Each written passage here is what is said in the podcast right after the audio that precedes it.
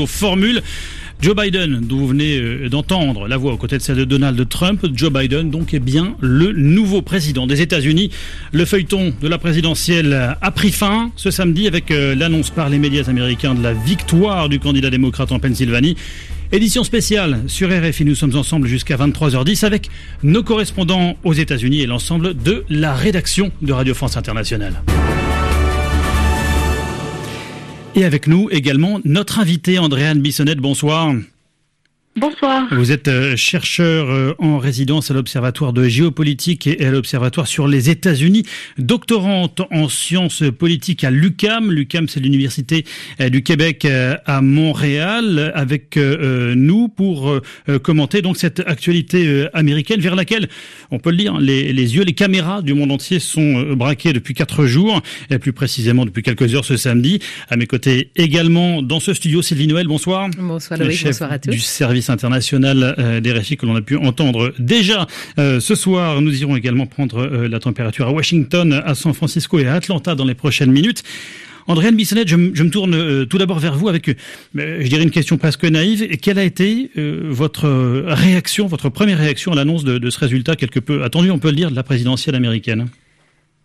Oui, absolument. C'était attendu depuis quelques heures, mais vraiment, là, c'est l'annonce de la vice-présidence de Kamala Harris, euh, qui pour moi, en tant que, euh, femme, a été particulièrement euh, émotionnelle, mais également intéressant en termes de représentation politique des femmes aux États-Unis un ticket, on peut le dire effectivement. On parle beaucoup de, Joe Biden, Sylvie Noël. C'est un, ticket démocrate hein, qui est élu effectivement président, vice-président. Euh, en l'occurrence, Kamala Harris, une femme noire euh, aux côtés euh, du président élu Joe Biden. Ça a évidemment son importance. Et oui, Kamala Harris, on peut dire qu'elle incarne, hein, Loïc, le, rêve américain. Elle entre dans l'histoire des États-Unis en tant que la première femme devenant vice-présidente, mais la première femme noire et indienne. C'est un poste qui est récompensé pense une carrière hors norme. Pour cet enfant d'immigrés, son père était donc originaire de Jamaïque. Il est arrivé aux États-Unis pour enseigner l'économie à l'université euh, prestigieuse de Stanford en, en Californie. Et c'est là qu'il a rencontré sa mère, qui elle était venue d'Inde pour euh, pour ses études. Et elle travaillait dans la recherche sur, le cancer du, du sein. Donc Kamala Harris, elle a apporté de la jeunesse, 55 ans, alors que euh, Joe Biden va bientôt avoir 60 78 ans. Ce sera le, 20 novembre, le jour de son anniversaire. Et Kamala Harris, elle a apporté euh, de la jeunesse, elle a enchaîné les meetings, on l'a vu danser au rythme des fanfares et elle s'est beaucoup adressée, Loïc, aux minorités. Euh, voilà ce qu'elle disait et c'est intéressant parce que la Géorgie, qui est un, État républicain et qui va peut-être élire euh, Joe Biden, ils sont en ce moment en train de décompter les mhm. voix, de recompter les voix. Pourquoi croyez-vous que tant de gens puissants essaient de vous empêcher de voter, avait-elle dit en Géorgie Ils connaissent votre pouvoir, ne laissez personne vous mettre hors jeu. Et quand on voit effectivement la possible bascule en Géorgie. C'est très intéressant cet appel qu'elle a lancé, comment elle a réussi à mobiliser les, les minorités. Alors, donner la parole à Andréane, Andréane. Euh, euh pour vous, euh, l'élection de Joe Biden, c'est plus un, symbole. Euh, celui de sa colistière Kamala Harris, c'est plus une promesse d'avenir? En fait, autant du côté de, euh, de, Joe Biden que de Kamala Harris, on a donc euh, un, ticket présidentiel qui est euh, particulièrement important pour les communautés ethnoculturelles. Madame Noël le soulignait tout juste avant. et c'est un élément qui a été mis de l'avant aussi par les reporters sur les ondes, notamment de CNN, où on a vu vraiment la réception de cette annonce, mais aussi dans les rues et lorsqu'on a des échos euh, euh, des, des, manifestants et des électeurs et électrices euh, aux États-Unis, on voit que vraiment la, la, promesse de mettre un terme à ces discours racistes et de division est quelque chose qui est, qui est très bien accueilli là aux États-Unis. La prochaine étape, ce sera vraiment de voir quelles seront les priorités politiques de euh, cette administration. On sait que Joe Biden a déjà fait l'annonce qu'il veut dès lundi mettre en place une équipe de gestion pour la COVID-19, donc un des éléments qui sera prioritaire pour la, prochaine administration. Sylvie vous voulez réagir? Oui, on, parlait donc de, des électorats euh, qui ont permis l'élection de Joe Biden. On parlait aussi donc Géorgie, la communauté noire américaine. On, on a vu hein, ces derniers jours, alors que les, les décomptes euh, avaient lieu, le dépouillement des votes avait lieu, la communauté noire américaine revendiquait d'une certaine façon sa, sa responsabilité, sa part de responsabilité dans l'élection de, de, Joe Biden, en, en, pointant le fait notamment que euh, la bascule dans certains États clés avait été possible grâce à des villes où la majorité, où la population noire était très importante, et on citera euh, Détroit, Philadelphie euh, et également euh, Atlanta. Euh, c'est intéressant quand même de, de, noter ce, ce, message qui est passé au sein de la communauté noire américaine.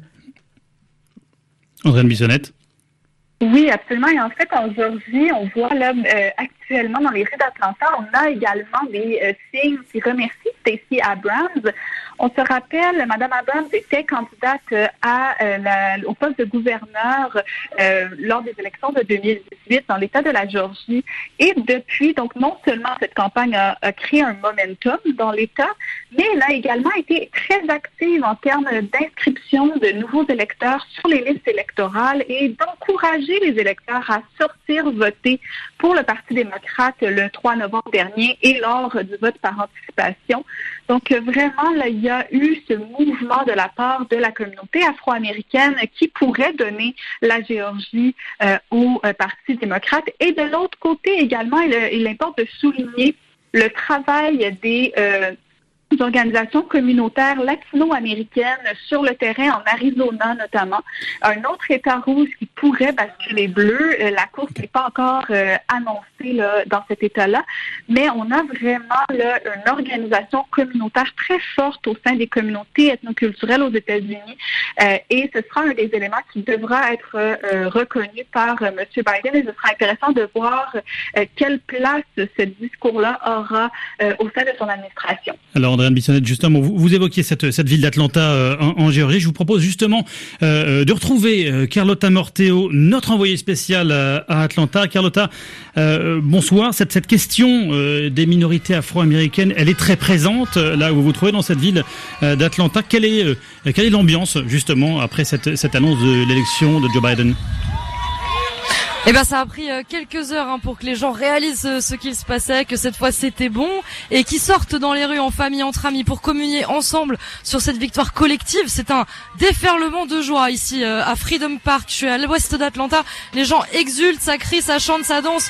Beaucoup d'émotions, un grand soulagement aussi pour beaucoup, comme une page qui se tourne, m'a-t-on dit. Les rues d'Atlanta sont noires de monde, le trafic routier est totalement ralenti. On fait du bruit ici, comme vous l'entendez derrière moi, comme pour bien faire entendre toutes ces voix. Plus de 75 millions de voix qui ont voté pour Joe Biden contre Donald Trump, contre, comme me l'a dit un jeune afro-américain, sa vision de l'Amérique excluante, jugeante, sans empathie.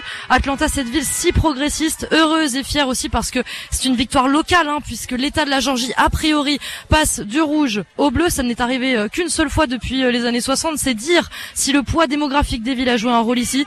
La mobilisation des Afro-Américains, également 60% de la ville d'Atlanta, 30% de la population de la Georgie est noire ce sont les électeurs qui décident. Voilà une phrase que l'on lit partout. Merci Stacey Abrams. Euh, c'est euh, aussi euh, ce qu'on lit sur les de nombreuses pancartes autour de moi. Stacey Abrams, c'est cette avocate militante qui serait qui s'était présentée au poste de gouverneur et qui avait perdu parce que des centaines de milliers de voix avaient été effacées des listes par le gouverneur actuel. Et bien là, on est là, il crie, les gens, on a voté, on a tous compté, on va prendre soin de l'Amérique, on va s'entraider. C'est le message passé par les organisations militantes, les organisations antiracistes, civiques, locales qui sont très présentes ici. Toutes ces petites mains, beaucoup de femmes noires qui ont frappé aux portes, parlé à leurs voisins pour convaincre tout le monde d'aller voter parce que oui, ça pouvait changer les choses.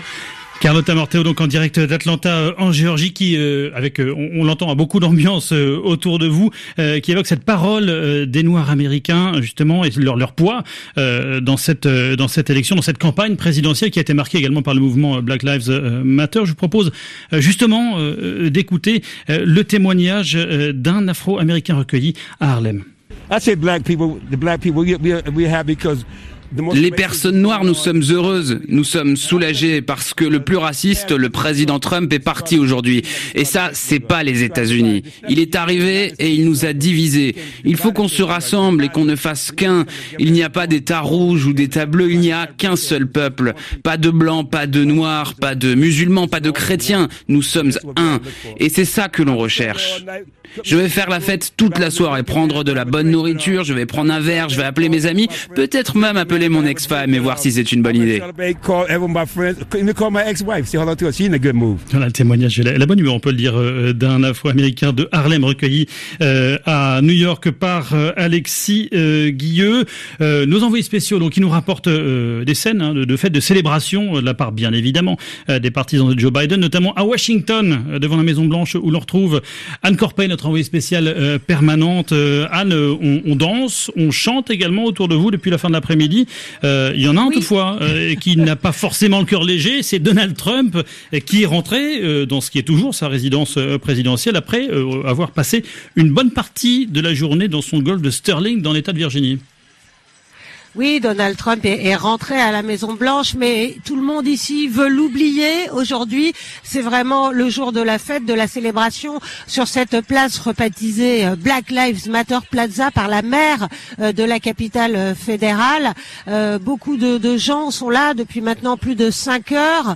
D'ailleurs, le nom de Stacey Abrams, hein, dont on parlait à l'instant, dont nous parlait Carlotta Morteo, a été scandé à de nombreuses reprises. c'est dire si son impact est, reconnu euh, jusque ici dans la capitale fédérale.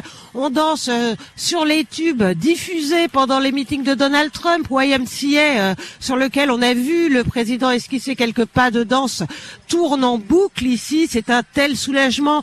La fin d'un cauchemar qui a duré quatre ans, me disait une femme venue depuis l'État voisin de Virginie, et elle précisait ne pas être venue en ville depuis six mois à cause de la pandémie, mais je ne pouvais pas rater ça, expliquait-elle.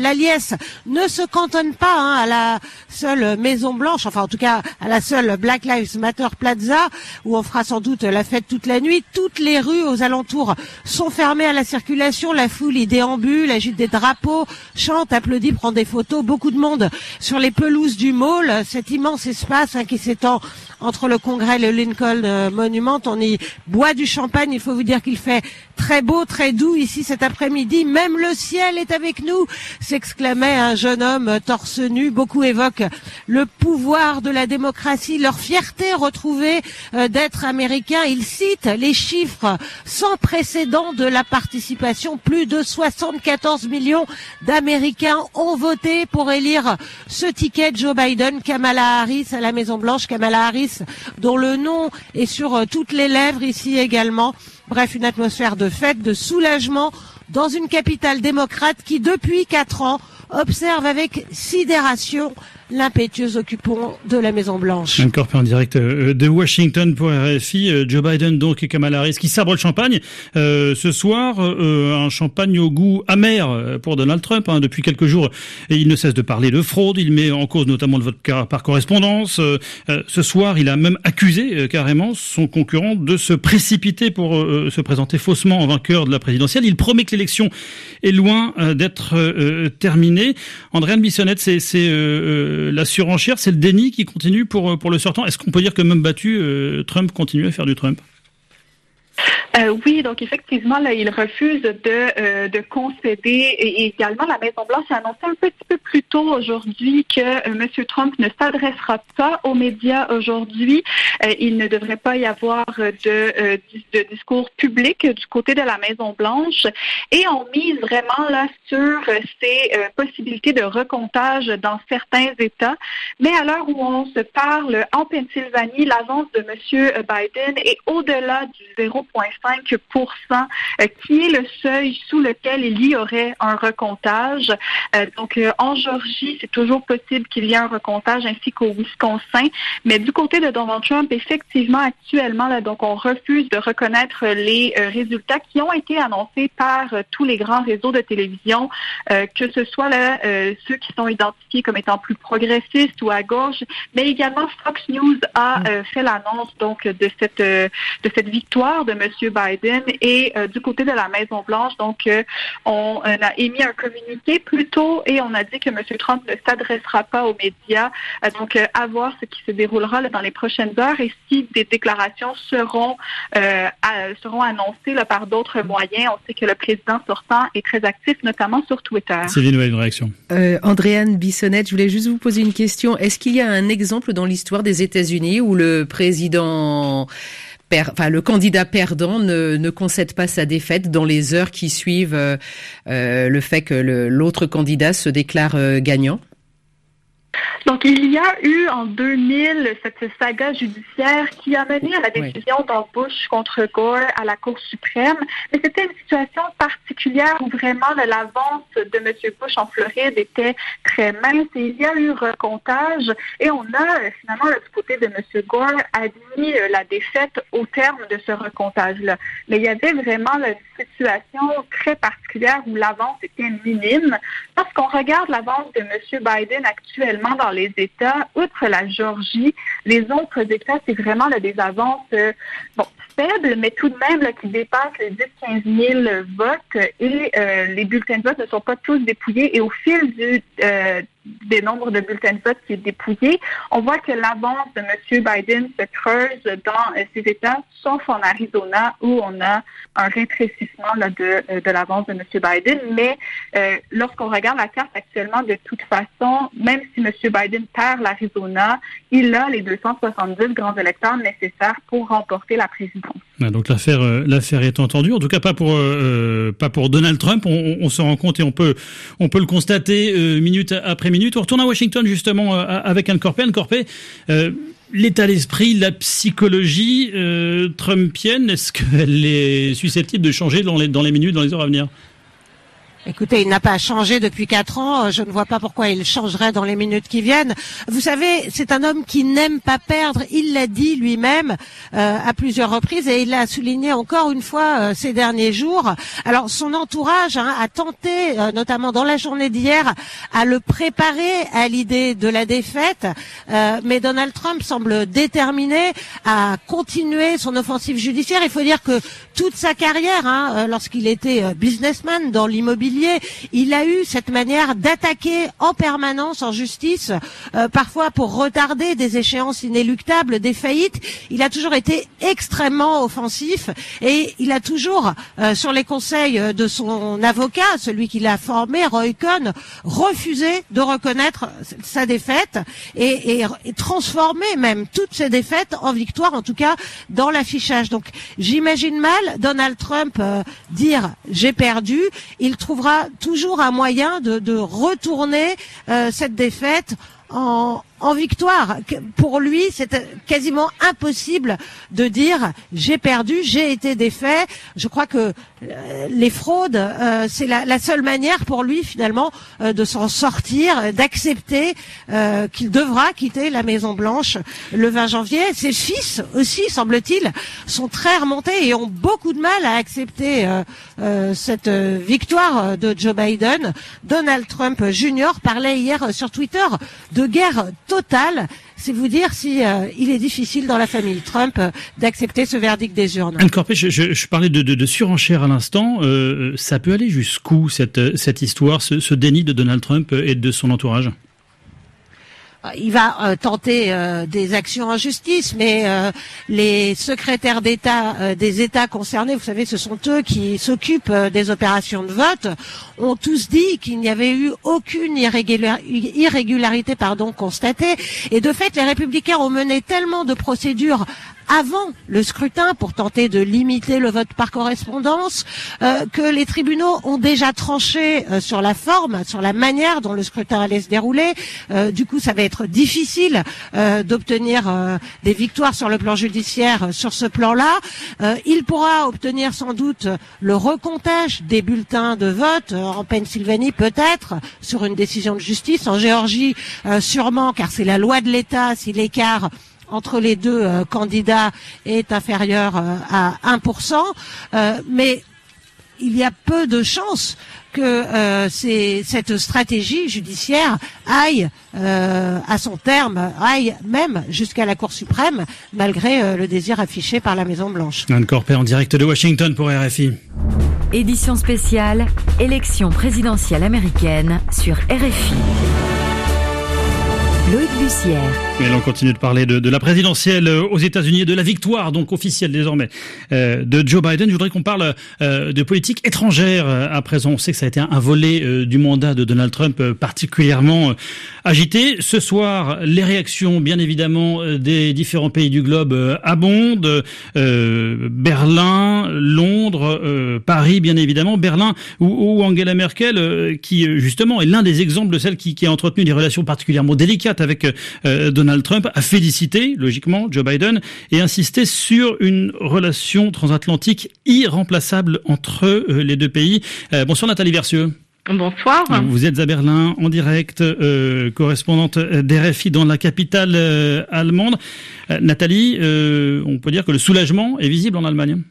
Oui, tout à fait. Et même le fait qu'Angela Merkel euh, ait commenté si tôt euh, le résultat des élections américaines, déjà en soi, c'est presque inhabituel. Euh, Angela Merkel, en général, intervient une fois que les résultats sont vraiment officiels.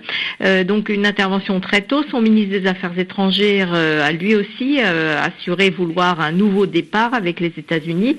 Il faut voir que pour les Allemands, le transatlantisme et le multilatéralisme, c'est très important, bien plus important important que pour la France ou la Grande-Bretagne.